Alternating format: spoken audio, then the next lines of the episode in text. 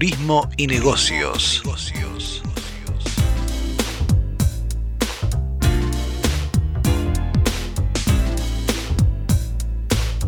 Turismo y Negocios, un programa de actualidad, tendencias, emprendimientos e inspiración para viajar.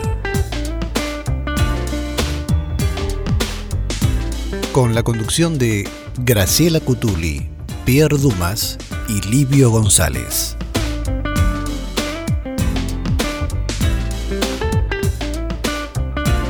Este programa está presentado por el sitio turismodebolsillo.com.ar.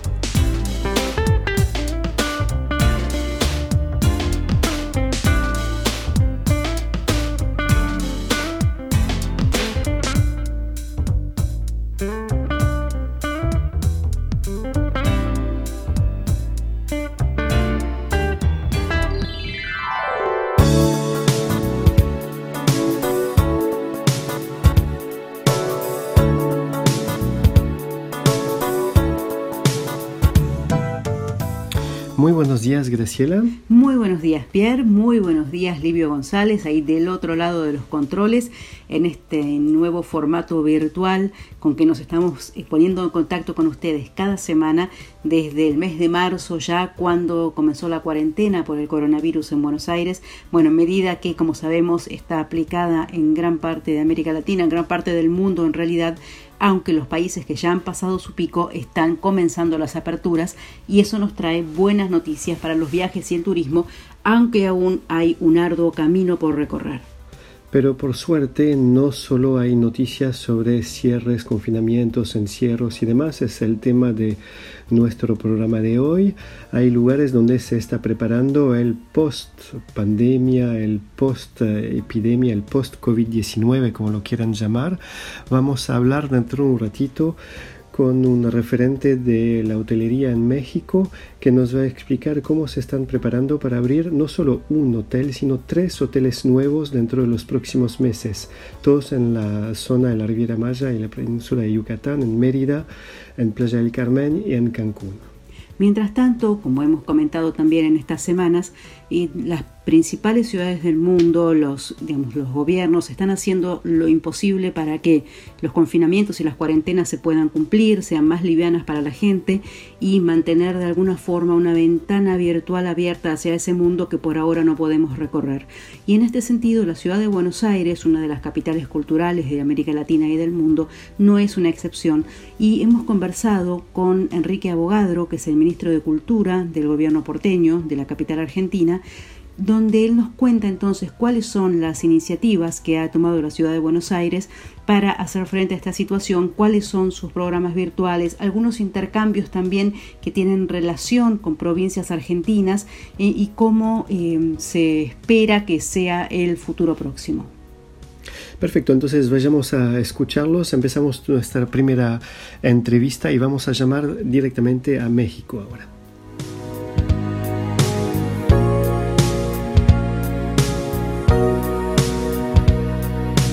Esto es Turismo y Negocios por nmmiami.com.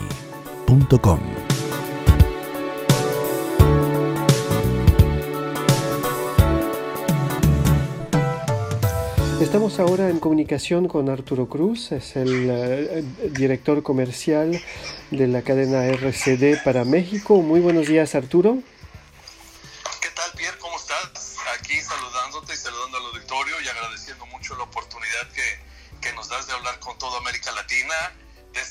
Producto que estamos súper contentos de poder compartir con todos. Sí, es una buena noticia, por lo menos muy distinta a las que estábamos difundiendo desde hace varias semanas. Siempre se hablaba de cierre de fronteras, de confinamientos y por fin ustedes nos van a traer una muy linda noticia, que es la apertura de un nuevo resort que está es inminente ahora. Sí, fíjate, Pierre, que es súper interesante. Um, ahorita vamos a hablar como que con otro lenguaje, porque todo el mundo en América Latina nos ubica perfectamente por nuestros resorts. Eh, si bien eh, RCD es una empresa mexicana que ha traído marcas grandes y grandes nombres al país, como le, los hoteles Hard Rock, Y eh, últimamente también hemos traído a, a México la marca Nobu, que es una marca de hotelería de lujo. Y es como muchos de nuestros partners y de nuestros consumidores finales en América Latina nos ubican muy bien. Pero fíjate, Pierre, que hoy justamente viendo el cambio que tenemos en, el entorno eh, eh, de cómo la gente viaja, estamos trayendo un nuevo sistema, o vamos a decir que es un nuevo concepto de hotelería. Es una hotelería que, que maneja eh, suites en las habitaciones. Entonces, eh, RCD una vez más pone en, en, las manos de nuestros agentes de viajes este, este producto, este nuevo concepto que nosotros estamos trabajando eh, ya en Mérida. El hotel está abierto y en breve estaremos llegando a Cancún y estaremos llegando a Playa del Carmen también. Entonces, Residence Inn al final es la primera vez que llega a México, fíjate, es súper importante. Llega de la mano de RCD no tenemos eh, residency hotels en, en, México. Son muy bien conocidos en Estados Unidos y creo que hay dos en América Latina. Y eh, pues Marriott al final tiene muchos años en México con prácticamente todas sus marcas. Pero fíjate que es la primera vez que Marriott llega a la ciudad de Mérida con este hotel. Así que estamos súper orgullosos de compartir las noticias. Eh, RCD al final eh, pues tiene una gran responsabilidad y el privilegio de, de, poder comercializar un hotel de una marca tan importante como lo, como lo es Marriott. Y bueno, pues darle la bienvenida a México eh, de, de, la marca Residence Inn. Así que, que estamos, como te digo, súper contentos. Y, eh, sí, dime. No, quería preguntarle cómo es esto de proyectar la apertura de un nuevo resort en un tiempo tan distinto a lo habitual, ¿no? En esos tiempos de pandemia se, se sabe que se van a implementar medidas nuevas de higiene, seguridad, de distanciamientos. Me imagino que todo esto ya lo están contemplando. Por supuesto. Eh, mira, ahora sí que ya estamos como, como, como los mexicanos que, que vivían en el norte de México que esa parte hoy eh, es Estados Unidos, ¿no? Y que en una entrevista alguien dijo, bueno, es que nosotros no cruzamos la frontera, la frontera nos cruzó a nosotros, ¿no? Y, y esto nos está pasando con Residency, o sea, nosotros no cruzamos la frontera del, del, del COVID-19, sino el COVID-19 nos arrasó porque el hotel estaba para abrir para tianguis turístico en Mérida. Como tú sabes, el tianguis turístico de México es la vitrina más importante que tiene el país para promover todos sus productos al mundo. Y esta feria es una feria itinerante. es una, una, ciudad de playa, después una ciudad colonial. Y este año tocaba la suerte de que el tianguis turístico fuera en la ciudad de Mérida, en Yucatán. Y bueno, por todo lo que hemos visto y hemos hablado, evidentemente no pudo ser, pero nosotros ya estábamos listos para abrir en esa época, así que al final eh, mantuvimos abiertos, achicamos estructura, pero al final eh, nosotros de alguna forma sí pudimos seguir trabajando, porque obviamente lo que estaba ahora eh, en, posibilidades de poder viajar, pues son todas esas actividades esenciales, ¿no? Y actividades esenciales incluye toda la gente que trabaja en los laboratorios, en eh, situaciones, cuestiones médicas, los visitadores médicos con los productos y pues esas personas están viajando en todo el mundo al final, hoy por hoy es eh, las personas que están en este rubro que están eh, viajando. Y para este rubro, Residency es muy eh, conocido porque es un tipo de, de, suites que nosotros tenemos. Nosotros no tenemos habitaciones, nosotros tenemos suites que son súper cómodas, son bastante grandes, están súper bien equipadas con una cocina, con lavavajillas, con todos los aditamentos que tú puedas necesitar para vivir tu día a día. Un departamento, digamos. Es un departamento, un estudio, vamos a llamarlo así también, pero son suites. Entonces, para este tipo de personas que viven y trabajan en otra ciudad por alguna temporalidad, o por una semana, o por tres, o por cinco días, dependiendo de lo que sea su trabajo, este tipo de hotelería es súper bueno porque no estás en un cuartito de hotel donde solamente tienes tu cama y algunas veces tienes como que un mini refri donde prácticamente pues no puedes hacer tu vida normal. Entonces, en, el Residency, eh, uno de los, eh, de los conceptos, o más bien el, el, corazón, el concepto de lo que es, es que es viaja como vives. Ese es el concepto de, de, de residency, ¿no? Entonces tú vives y pues obviamente cuando, cuando estás en tu casa pues te alimentas a tus horas, te alimentas bien, haces ejercicio, eh, trabajas evidentemente, tienes todo en tu, en tu sala, en tu oficina, en tu, en tu casa donde te conectas a un wifi que funciona, que puedes trabajar y, y donde tienes pues tu cocina, tienes tu horno de microondas, tu refrigerador, donde tú te puedes hacer tu ensalada, servirte lo que quieras, ¿no? Bien, a diferencia de la casa, acá no tienes que hacer el aseo, porque al ser un, una suite que está dentro de un hotel o de un estándar hotelero con estándares Marriott, pues obviamente no tienes que lavar trastes porque está la lavavajillas, no tienes que hacer la limpieza porque hay quien lo hace. Entonces eso es maravilloso, Pierre, porque cuando sales lo que menos quieres hacer es, es, es el aseo de la casa, ¿no? Y acá pues es como un, un housing, vamos a decirlo así, pero pues tú tienes la, la, pues la ventaja que tienes esos servicios de la hotelería, así que es muy bueno. Aparte también fíjate que somos un hotel pet friendly, o sea, si yo viajo como vivo y si en casa tengo mi mascotita, pues cuando viajo también me la llevo, entonces es un hotel que es pet friendly, como los espacios son bastante buenos, pues tenemos el espacio para, para la mascota, para que pueda estar y también en el área del estacionamiento tenemos el espacio para que salgan a hacer su caminata diaria y puedan de alguna forma hacer pues su ejercicio, su salida de todos los días, que también es súper importante cuando nosotros estamos viajando con, con nuestra mascota. Fíjate que nosotros tenemos también un mercadito, un market, que está 24 horas al lado de la recepción y ahí tienes todo lo básico, urgente, necesario que tú puedas necesitar en, en, en, tus vacaciones o en tu viaje de negocios o en tu estadía eh, como, como sea en nuestro hotel. Pero también hay algo importantísimo, Pierre, que nosotros tenemos el, el grocery service, que es eh, el, el, servicio que te hacemos la compra del supermercado. Y eso es súper importante. Sí, una muy buena idea. Claro, porque no pierdes tiempo precioso de tus vacaciones o simplemente porque vas de trabajo no te da tiempo de ir al súper. O sea, ¿cuántas veces nos hemos quedado sin comer o sin cenar y tú no me vas a, a, a desmentir porque se te olvidó ir al súper, ¿no? Claro, o sea, al final acabas tomando un té con una tostada y, y porque no tenías nada más, ¿no? Bueno, pues aquí tú vas a recepción, dejas tu listita de lo que necesitas y durante el día nosotros hacemos las compras y al otro día eh, tú vas a encontrar todo lo que tú pediste en tu alacena. Este servicio no tiene ningún costo, solamente el huésped paga por la compra.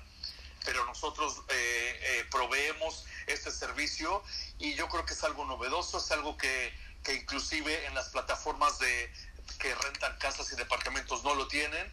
Entonces es una gran ventaja, ¿no? Para, para todos los huéspedes y bueno, pues es un producto que las agencias de viaje pueden recomendar con, su, con sus clientes, porque al final, pues mira, contamos con todos los estándares de seguridad y higiene de Mario, Mm, que eso claro. de alguna forma ya es muy importante, ¿no? Claro, claro. Eh, porque luego llegas a casas que no sabes cómo está, bueno, no sabes si el detector de humo sirve y a veces tú llegas y no hay, ¿no? Y eso hoy día es súper importante cuando tú estás viajando a otra ciudad que eres fuereño, que necesitas tener todos estos estándares de seguridad para poder estar anímicamente y psicológicamente también bien. Hablando con, con todas estas cosas del bienestar y del estar bien de nuestros huéspedes, eh, te voy a contar, Pierre, que tenemos ahora todo lo que son los estándares de limpieza actualizados. O sea, de por sí nosotros ya teníamos estándares altamente eh, efectivos, ¿no? De limpieza con, con, con productos, podríamos decir, de, de, laboratorio. Pero hoy por hoy, eh, con la situación que nos ha cruzado, pues ahí nosotros ya tenemos un kit de protección personal para todos los asociados. Bien. Eh, la idea es que ellos se protejan, pero también nosotros mismos a coadyugar a, a proteger a nuestro huésped. Eh, van a encontrar también en, en, el Hotel Residency de Mérida eh, gel desinfectante para manos a base de alcohol en todos los espacios públicos. O sea que eso es muy importante, que si tuviste que recibir a alguna persona porque vienes de trabajo, le entrevistaste, estás en el lobby o pasaste a tomar un café del dispensador, bueno, pues en todas las zonas tú vas a encontrar eh, estos dispensadores.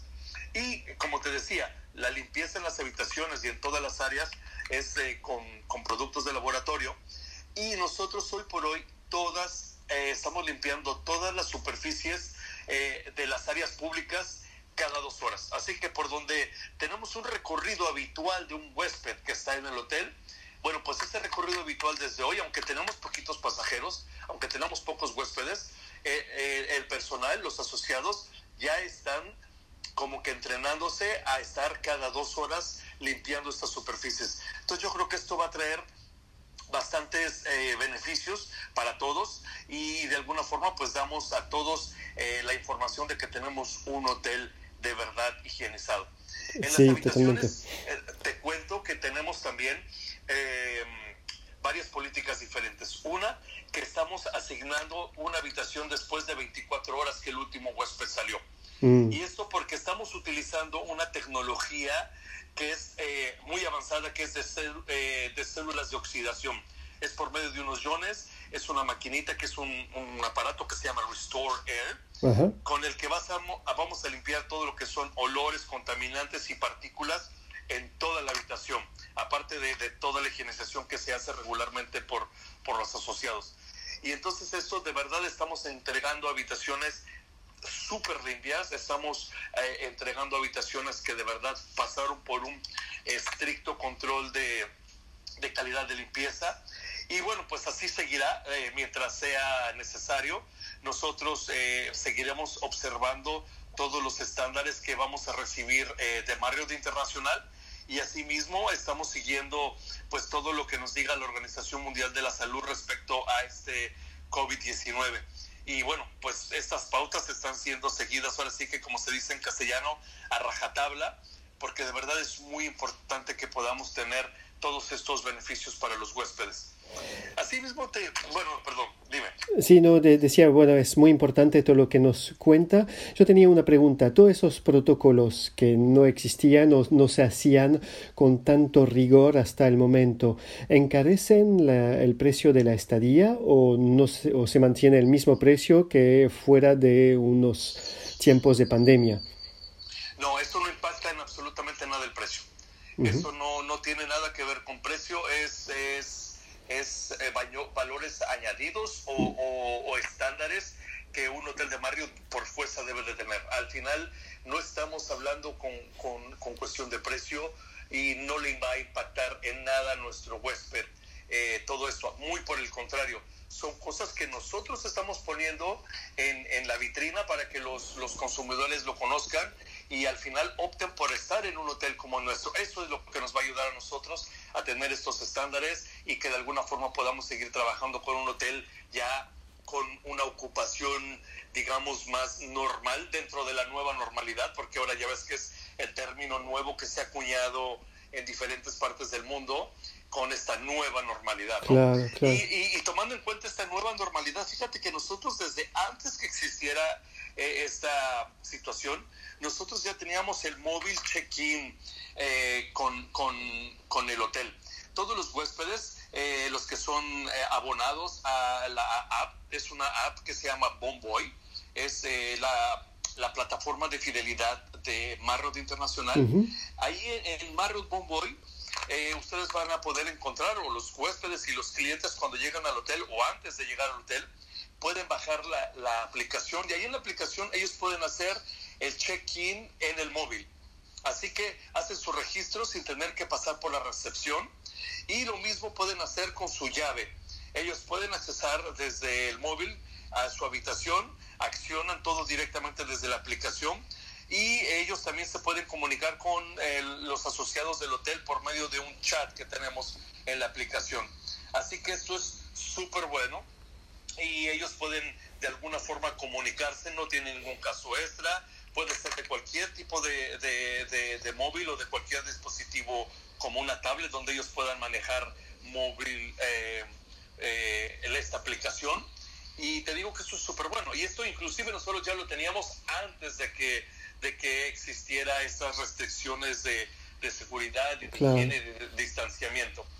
Y, y eso es por los beneficios, pero ahora tomando en cuenta la nueva realidad, si tú ves que ahora tenemos eh, diferentes estándares de higiene, de seguridad y distanciamiento, pues nosotros en nuestra suite eh, podemos ofrecer este, esta, seguridad a los huéspedes, porque al tener ellos su propia cocina equipada dentro de su eh, suite, no tienen que salir al supermercado porque nosotros les compramos las cosas. Así que ellos pueden aprovechar su propio espacio para poder hacer la comida como a ellos les gusta, de acuerdo a su dieta, a su estilo, a su gusto, a su forma, a su horario. Y eso es muy importante. Te quiero platicar que el, sistema de, de Residence Inn ofrece a todos los huéspedes el desayuno incluido en cortesía. Es un desayuno incluido que se sirve todos los días, todas las mañanas y es un restaurante completamente completo americano. Evidentemente, al llegar a México y a nosotros recibir más eh, que americanos, porque si bien en México viaja mucha gente de Estados Unidos, pero también tenemos muchísima gente de, de América Latina que está viajando a nuestro país, pues obviamente lo tenemos que tropicalizar, ¿no? Y ofrecemos ya cosas que, que, que, la gente espera cuando viene a México. No sé, por ahí algunos frijoles refritos, o podemos tener algún día eh, chilaquiles o algún estofado en salsa verde, ¿sabes? Algo más, más típico, más local, más regional. Y obviamente estando en, en, en Mérida, eh, pues que la comida, la gastronomía local es muy rica y es muy diferente al del resto del país y es eh, culinariamente realmente muy conocido, pues evidentemente que seguramente vamos a tener o ya tenemos algo varía, no te puedo decir qué es exactamente qué, día, porque varía, claro. Eh, pero van a encontrar mucha variedad. Y para las personas que también cuidan mucho su dieta, ya sea por salud o porque están en su onda fitness, em, tenemos todo, desde claras, frutas, cereales, y ellos pueden combinar su proteína, pueden tener una alimentación súper bien balanceada y variada. Eh, si bien tienes ahí todos los aditamentos puestos, pues cada día ellos pueden escoger una cosa diferente y así poder tener un desayuno variado. Otra cosa que también tenemos incluido es el Wi-Fi. Un Wi-Fi eh, que funciona, ¿eh?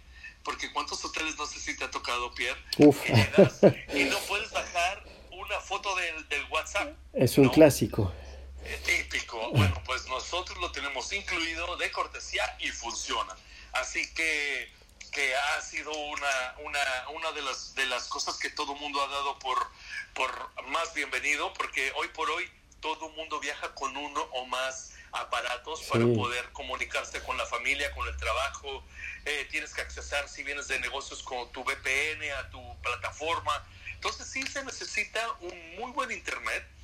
Y ahí al final también lo importante de tener un buen internet es que al final, como estás en un lugar que es que es como tu casa, tu espacio personal, y si viajas como vives, pues evidentemente puedes bajar todas tus plataformas para seguir viendo como en casa tu serie que estabas mirando, o si estabas viendo algún noticiero, o si estás siguiendo algún tipo de, programa específico de casa, pues lo puedes hacer con, con, el Wi-Fi que nosotros tenemos, ¿no? Y te digo, eh, es súper importante. Aparte, ese Wi-Fi nos sirve también porque fíjate que tenemos dos salones eh, pequeñitos en, en, el hotel para presentaciones y eventos, porque eh, en las ciudades también tenemos este tipo de, de, pequeñas juntas, almuerzos privados, eh, presentaciones de productos, donde hoy se hace mucho uso de la tecnología para hacer la presentación. Entonces, para nosotros también era muy importante tener un servicio de Wi-Fi muy importante para que inclusive en, en, en, los huéspedes que vienen o que reciben gente de fuera que vienen a una presentación de un producto, una proyección eh, de un video o, que tienen una videoconferencia con, con otros países o con otras filiales, ellos puedan tener su junta sin ningún problema técnico y que además puedan ellos tener un wifi que, que funciona perfectamente bien. Bueno, la verdad, excelente todo. Ya me convenció, la próxima pandemia me voy a, a, uno de los hoteles de ustedes para pasar el confinamiento, la cuarentena, y voy a estar como un rey ahí. Dios quiera que no se, se presente nuevamente. No, claro que no, claro que no. pero de alguna forma, sí, Pierre, cuando puedas andar por, por acá, acuérdate que ahorita tenemos abierto solo Mérida, ¿vale? ¿Cuándo abren los otros dos?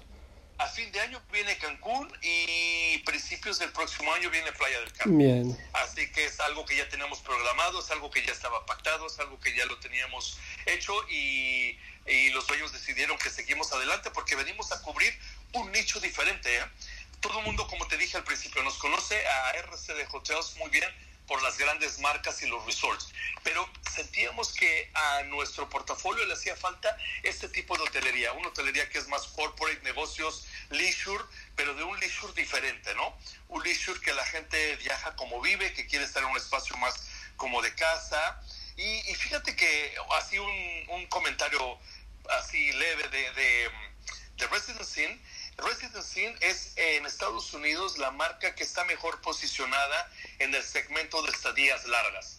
Estadías largas en un hotel de ciudad es más de cinco noches. Mm. Cuando nosotros tenemos un hotel de ciudad podemos tener entre tres, cinco, cuatro, pero imagínate que nosotros teniendo hoteles aparte en ciudades que hay negocio, que aparte son muy bien conocidas por el, el, el, el sistema o el, segmento de leisure, pues van a ser eh, clientes completamente diferentes, ¿no? Que van a poder estar con una estadía un poco más larga.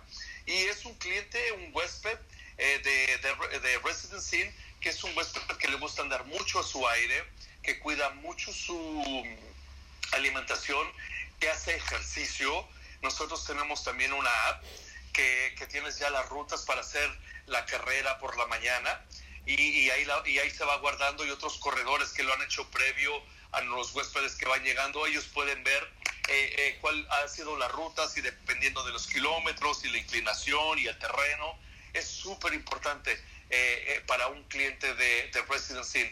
Y te quiero contar que nosotros en el Residence Inn de Mérida tenemos una piscina espectacular en el último piso, donde tienes toda una vista panorámica de la ciudad, y en el último piso también tienes el gimnasio, que esto es enormemente agradecido porque tú igual te ha tocado que viajas eh, de negocios y pues obvio te vas a echar tu caminada y, y, hacer un poco de cardio para antes de salir o cuando regresas y estás entre cuatro paredes que solamente te ves en el espejo y dices, wow, este, qué bien me veo, ¿no? Pero al final estar en un lugar abierto, que puedes ver el cielo, que te dé el sol, que ves las nubes cómo pasan y que vas corriendo con ellas, este, se agradece muchísimo. Sí, marca toda la diferencia como si estuvieras al aire libre, pero estás en un espacio controlado, este, con tu aire acondicionado, eh, porque a veces eh, el calor en verano sí es un poco, un poco fuerte. Así que te digo, como que tenemos todo para ganar, tenemos todo para, para, para ganar la atención del huésped,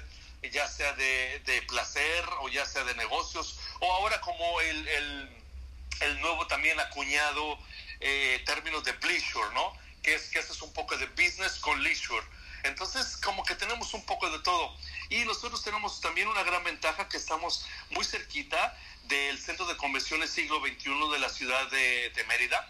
Es un centro de convenciones que recientemente fue habilitado porque ahí va a ser el, el Tianguis Turístico de México. Así que está renovado, está nuevísimo. Así que todos los que son pues organizadores de eventos, convenciones, grupos incentivos, sepan que la ciudad de Mérida tiene un eh, recinto nuevo, importante, en, unas, en una situación eh, de localización inmejorable, porque ahí está pues rodeado de restaurantes, de hoteles, está eh, centros comerciales, prácticamente tenemos de todo y, es muy importante para que las personas puedan tener ahí también sus eventos. Así que como ves, Pierre, tenemos como que para todo, tenemos un concepto completamente diferente para que los viajeros puedan pasar por nuestro hotel en Mérida y pues están invitados a fin de, año y a principios del año que viene para Residency en Cancún y Residency en Playa del Carmen. Bueno, muchísimas gracias Arturo por su tiempo y por esta presentación. La verdad, da ganas de poder ir a, conocerlos y les deseamos muchísimo éxito con esos tres nuevos uh, resorts. Seguramente, seguramente Pierre, esperamos también cuando puedas verte pronto por acá, así que muchas gracias, agradezco mucho la atención, agradezco el tiempo que nos brindas y pues un saludo a toda América Latina y un abrazo fuerte para todos. Ya vamos de salida, ya falta menos, vamos a aguantar un poco más, que en breve estaremos todos juntos para poder echarnos un tequilita en México. Eso, vamos a celebrar el fin de la pandemia en México y más especialmente en Yucatán. Me parece excelente como propuesta. Muchísimas gracias, Arturo. Un gusto, un gusto.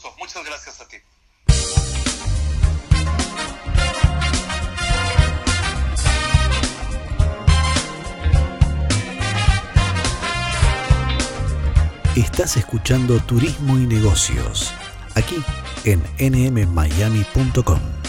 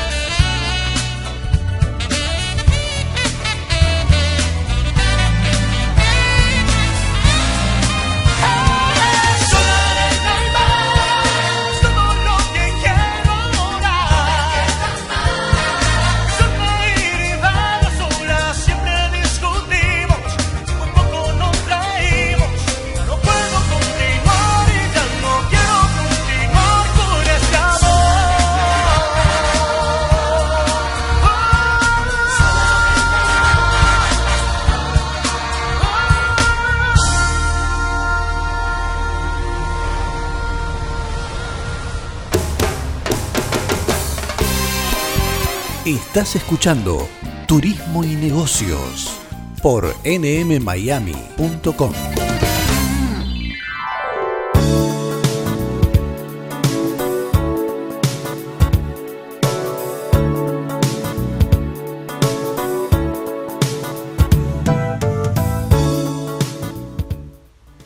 seguimos en Turismo y Negocios en una nueva edición de este sábado y venimos de México entonces estábamos escuchando cómo será el, futuro próximo, pero nos vamos a quedar también en México, esta vez para viajar al pasado de la mano de Mabel Futsi, nuestra narradora, que todas las semanas nos trae cuentos, relatos y leyendas y esta vez se trata justamente de una historia que nos lleva hacia el México de los tiempos precolombinos.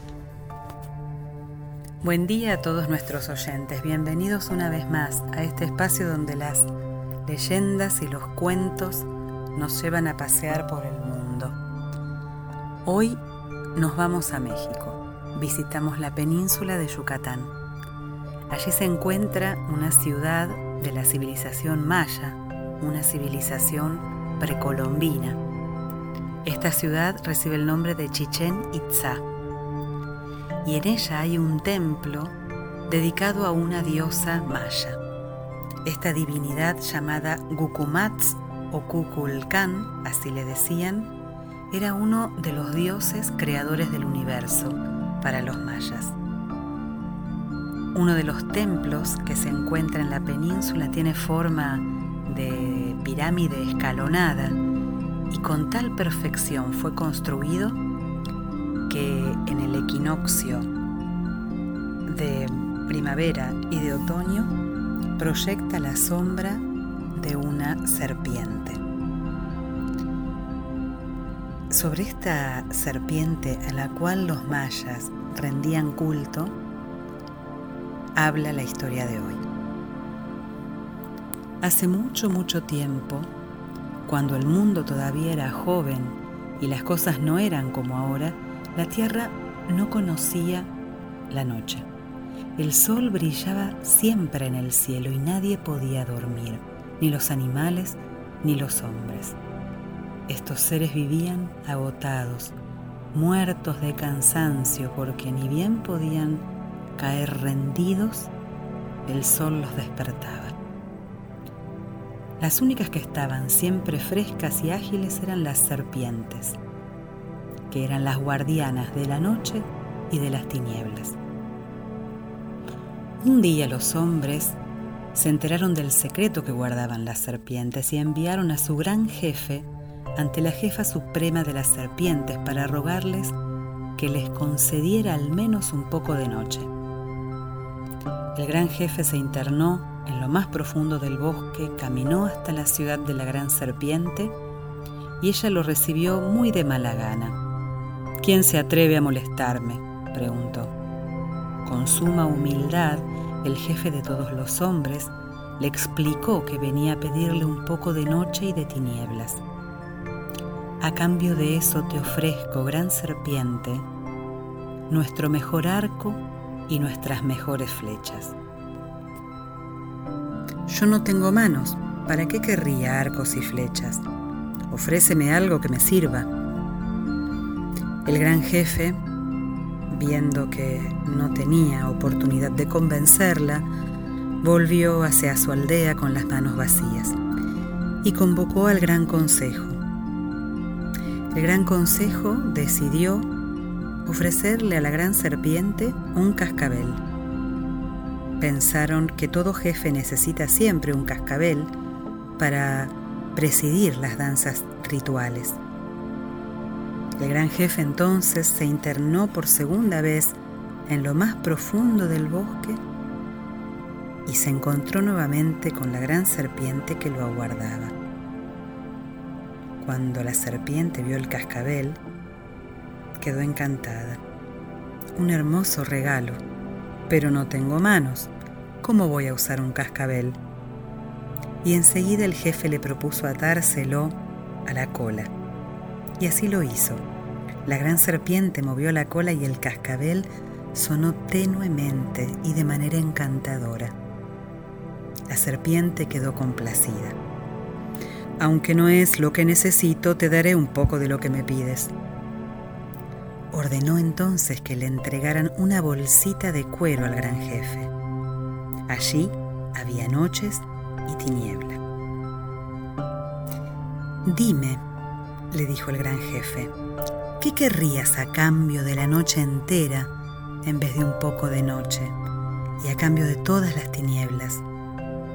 Mm, la noche entera y las tinieblas tienen un alto precio. Un cascabel no es suficiente, tendrías que traerme una gran vasija llena de veneno, el mismo que ustedes usan para sus flechas. El gran jefe no entendía para qué podían querer veneno las serpientes, pero no dijo nada. Tomó la bolsita, regresó a la aldea, apenas llegó desató los cordones que cerraban la bolsa y la noche y las tinieblas se extendieron por el mundo. Por fin, todas las personas y todos los animales podían empezar a disfrutar de un dulce descanso. Pero fue solo por un breve tiempo. La bolsa contenía apenas un poco de noche y enseguida la luz del sol los despertó. Un nuevo día comenzaba, un nuevo y largo día para una noche muy corta. Después de un tiempo los hombres, nuevamente molestos, reunieron otro consejo y decidieron que enviarían a la serpiente la gran cantidad de veneno que les había solicitado. Mucho trabajo costó llenar la gran vasija que la serpiente había pedido Gota a gota fueron acumulando el veneno durante semanas Y finalmente, cuando la vasija estuvo llena, el gran jefe partió una vez más hacia la gran serpiente. Ella lo estaba esperando. Sabía que regresarías. Ordené que guardaran una noche larga, larga en esta bolsa y junto con la larga noche, las tinieblas. El jefe agradeció, tomó la bolsa, entregó la vasija y antes de irse quiso saber para qué quería la serpiente tanto veneno. Ella le explicó, la mayoría de los míos son pequeños y débiles y todos nos persiguen. Cuando tengamos el veneno podremos defendernos. Ahora vete, pero no abras la bolsa antes de llegar a tu aldea. Si la abres demasiado pronto, las tinieblas invadirán el mundo antes de que yo haya tenido tiempo de repartir el veneno entre mis hermanas con el mejor criterio. Y eso no sería nada bueno ni para ti ni para los míos. El gran jefe prometió no abrir la bolsa hasta llegar a la aldea y emprendió su viaje de regreso. Pero en el camino se encontró con el papagayo y este al verlo supo enseguida lo que traía en la bolsa y empezó a comunicar a todo el mundo, por toda la selva, que el gran jefe volvía con la noche en la mano. Ante los gritos del papagayo todos los animales acudieron al camino del gran jefe y empezaron a pedirle que abriera la bolsa para ver la noche. No entendieron las razones que el jefe les daba y le arrebataron la bolsa. La abrieron e inmediatamente la tiniebla de la noche cubrió el mundo. En ese momento justo, la gran serpiente repartía el veneno entre los suyos y en la oscuridad ya no vio lo que hacía. Las serpientes se empujaban unas a otras y en la confusión volcaron la vasija llena de veneno. El veneno se derramó de modo que algunas serpientes tomaron una enorme cantidad y otras tomaron poco y otras no tomaron nada. Y desde entonces hubo serpientes venenosas y otras que no lo eran. Las descendientes de la gran serpiente eran las más venenosas de todas, pero la gente podía evitarlas porque desde aquel tiempo todas llevan un cascabel en la cola. ¿Será mentira? ¿Será cierto? A mí me lo contaron, yo te lo cuento.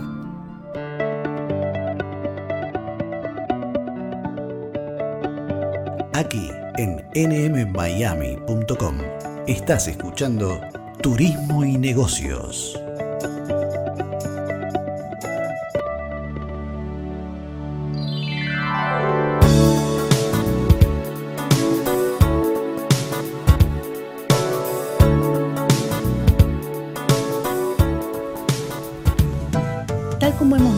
muchas veces en este programa, Buenos Aires es no solamente una de las capitales culturales de América Latina, sino una de las capitales culturales del mundo.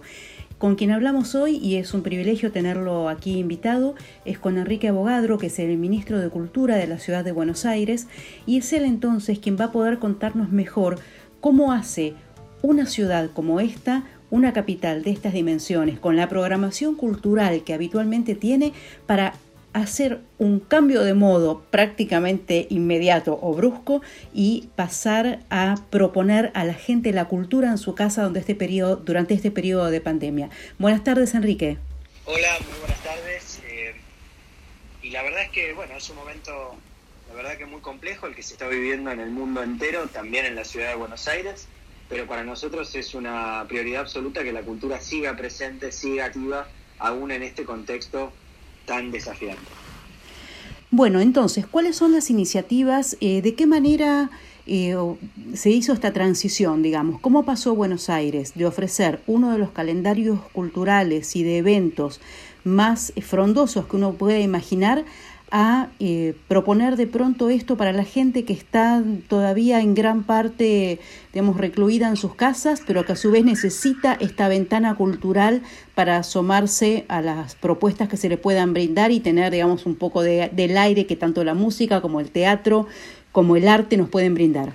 Básicamente, en cuanto se lanzó esta cuarentena, este aislamiento social obligatorio, que es tan importante que podamos cumplir justamente para evitar la propagación de la de la enfermedad, lo que hicimos junto a Horacio Rodríguez Larreta, el jefe de gobierno de la ciudad, fue lanzar Cultura en Casa, una plataforma nueva, una plataforma que lo que busca es ofrecerle a las personas en sus casas la posibilidad de seguir conectadas con la cultura a través de esta nueva web. Es una web que todos los días renueva su programación.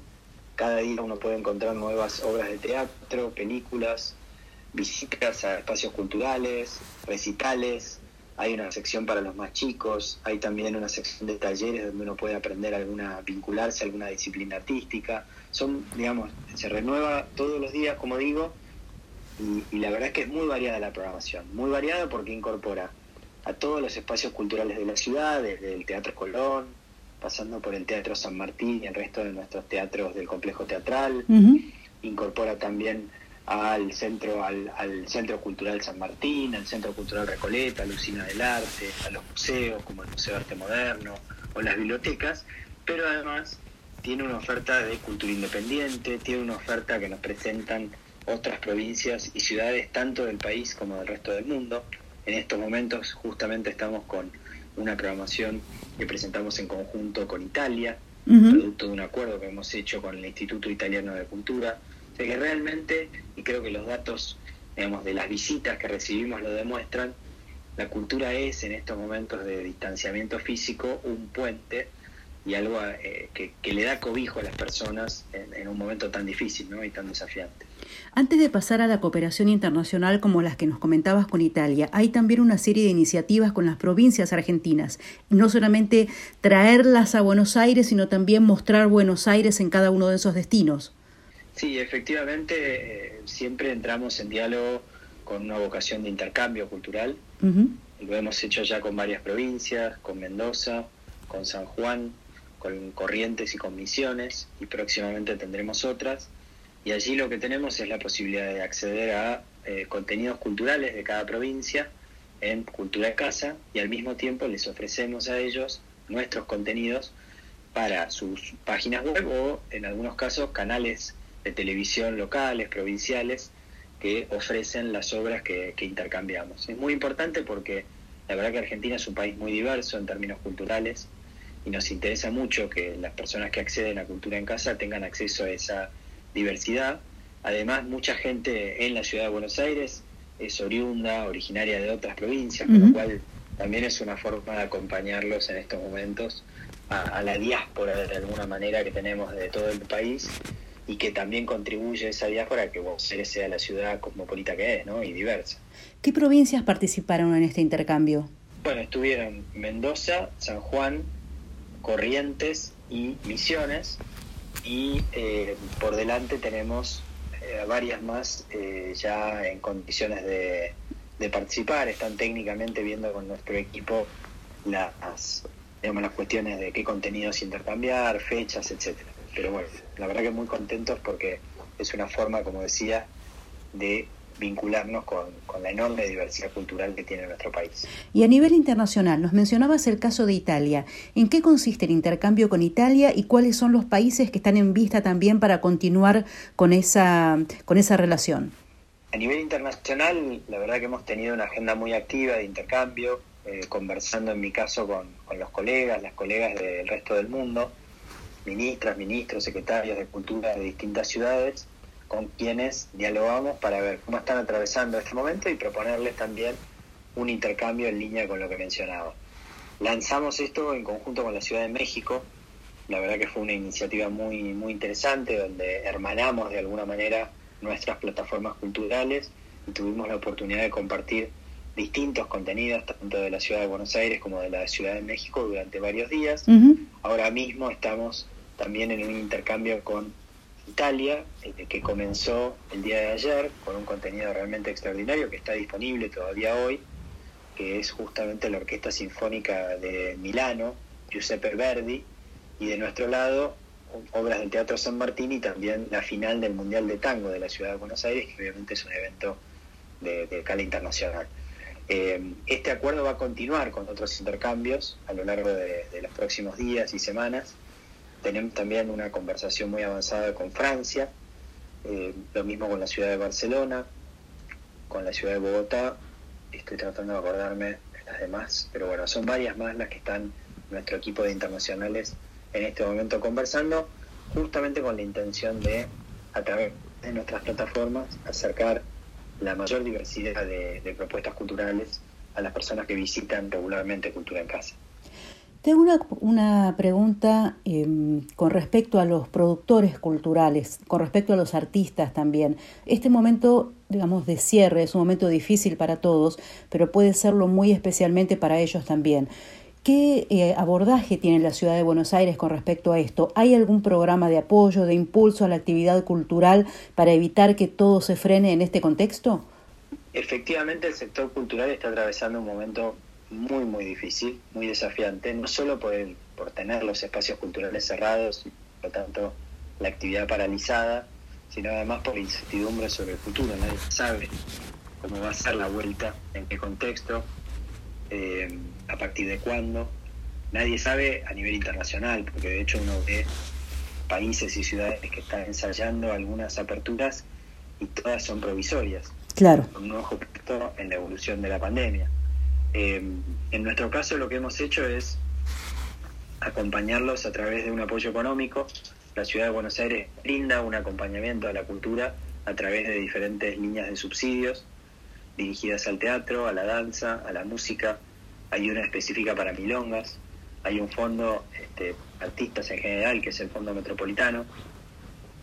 Del presupuesto que teníamos previsto para el año, hemos generado un presupuesto de emergencia, un fondo de emergencia con un incremento prácticamente un 50% de lo que ya estaba previsto para acompañarlos en este contexto tan desafiante Está de hecho todavía abierta la convocatoria del Fondo Metropolitano de las Artes, va a estar abierta hasta el 28 de mayo y allí pueden recibir financiamiento tanto espacios culturales como eh, proyectos de formación cultural, como también artistas en general, ya sea individual o colectivamente. Em, por otro lado, venimos trabajando en diálogo con, todas las entidades que representan a la cultura, de la música, los teatros, de los cines, de las milongas, para desarrollar con ellos protocolos y escenarios posibles de una vuelta a la actividad con distanciamiento social, sin fecha aún eh, y sin cerrar un protocolo, pero creemos que es un momento para estudiar qué está pasando en otras ciudades y países, para pensar todos juntos cómo podría darse justamente en algún momento esta vuelta parcial de la actividad porque nos preocupan dos cosas. Por un lado, que vuelvan a trabajar muchísimas personas, y no hablo solamente de los artistas, porque también hay técnicos, hay muchas personas que, dependen de su día a día de la actividad cultural, y también, digo, además del valor económico, el impacto en el empleo, el, valor cultural en sí mismo, ¿no? O sea, la posibilidad de tener y disfrutar de nuestra cultura, sabiendo que durante un tiempo al menos vamos a tener que convivir con todo tipo de medidas de distanciamiento social, para, para que la actividad se pueda desarrollar. Buenos Aires es una ciudad con una multiplicidad de eventos que entonces están justamente un poco en el ojo de la tormenta por esta cuestión. Empezando por, bueno, la Feria del Libro, que tendría que haber sido en estos días, hasta las muchas noches culturales, sea de los museos, sea de las galerías de arte, etcétera. ¿Qué qué perspectiva podemos tener hoy, si bien es un poco prematuro, eh, para el segundo semestre, por ejemplo, en lo que queda del año, de cuál es la perspectiva que hay, cuál es el pulso hoy, por lo menos. La realidad es que no hay eh, en este momento posibilidad de, arriesgar ningún, ningún pronóstico, sobre todo porque además en nuestro país, a diferencia de otros países, la, decisión que se tomó, obviamente este, acertada, fue eh, entrar con mucha antelación en, las medidas de distanciamiento social, incluida el aislamiento social y obligatorio, claro. lo cual hace que si bien la curva ha ido aplanando, no está muy claro si ya pasamos eh, la rompente o no. Claro. ¿no? Por lo tanto, puede que, a pesar del buen trabajo que se está haciendo de manera coordinada entre las autoridades, en nuestro caso de la ciudad y de la nación, eh, puede que tengamos por delante todavía un aumento en los contagios y por tanto la necesidad de este, restringir la circulación lo más posible. Así que yo no tengo posibilidad de, arriesgar ningún escenario, sí eh, plantear que tenemos en marcha mesas de diálogo con todos los sectores, buscando justamente eh, al menos adelantar trabajo. Por eso la idea de trabajar protocolos, ver qué está pasando en nuestros lugares, apunta a adelantar trabajo, a imaginar escenarios posibles y desde ese lugar, en función de cómo evolucione la situación sanitaria, tener ese trabajo hecho, cosa de que después las autoridades puedan evaluar la, la, vuelta parcial o no de cada uno de los sectores, en función del impacto que tienen, por supuesto, en la circulación. Perfecto. Bueno, esperemos que las próximas semanas nos traigan noticias mejores y mientras tanto estaremos en casa, nos quedamos en casa y estaremos también con Buenos Aires en casa disfrutando de su propuesta cultural. Sí, efectivamente, ese es el deseo que tenemos todos, que, digamos con el tiempo las noticias sean cada vez mejores en materia de, la circulación de, esta pandemia y eh, agradecemos también la posibilidad de, difundir sobre cultura en casa, que lo van a encontrar en buenosaires.gov.ar barra cultura en casa. Allí todos los días renovamos nuestra programación con lo cual los esperamos para que puedan ser también protagonistas de nuestra cultura a través de, esta plataforma. Perfecto, allí estaremos encontrándonos entonces en forma virtual y muchísimas gracias por esta charla y por mantenernos al tanto de todas las informaciones de la cultura en Buenos Aires. Por favor, muchas gracias a ustedes. Hasta pronto. Buenas tardes.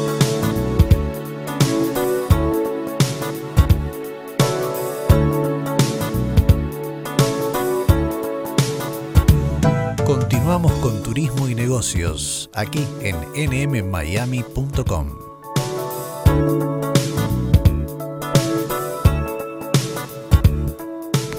Y como decíamos al principio de este programa, después de semanas de dar noticias de confinamientos, de cierre, de encierros, empieza una ola nueva de noticias en este momento que es sobre la reactivación de los principales destinos turísticos en Europa más que nada, en Asia, también así que es lo que refleja nuestro sitio también, la reapertura, por ejemplo, programada de Italia, que va a ser la primera en Europa. Ellos tuvieron una de las pandemias más fuertes, tuvieron el encierro más prolongado, bueno, son los primeros en reabrirse y directamente no esperaron las directivas de la Unión Europea, que preconiza primero una apertura interna, luego regional y después continental. Ellos directamente abrieron sus fronteras a todos los europeos a partir del principio de junio.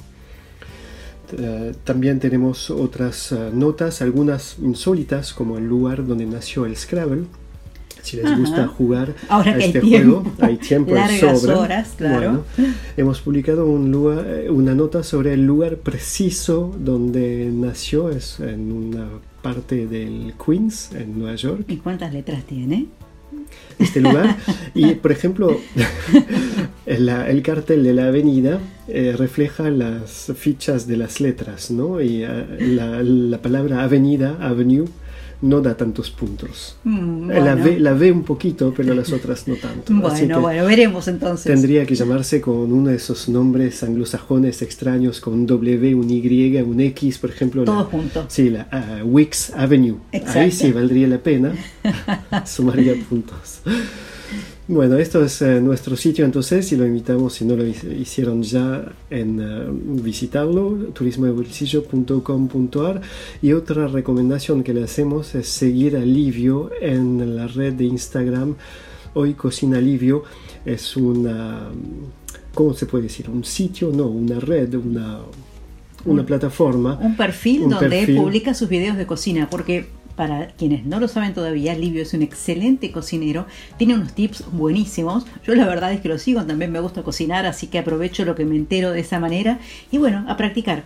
Sí, a mí no me gusta tanto cocinar, pero sí comer, así que estoy esperando el fin de la cuarentena para instalarme en su casa y comer todo lo que vengo a, eh, como sumando en su página.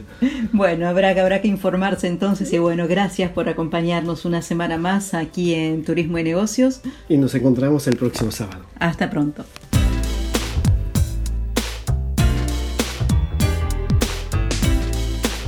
Turismo y Negocios se despide hasta la próxima semana.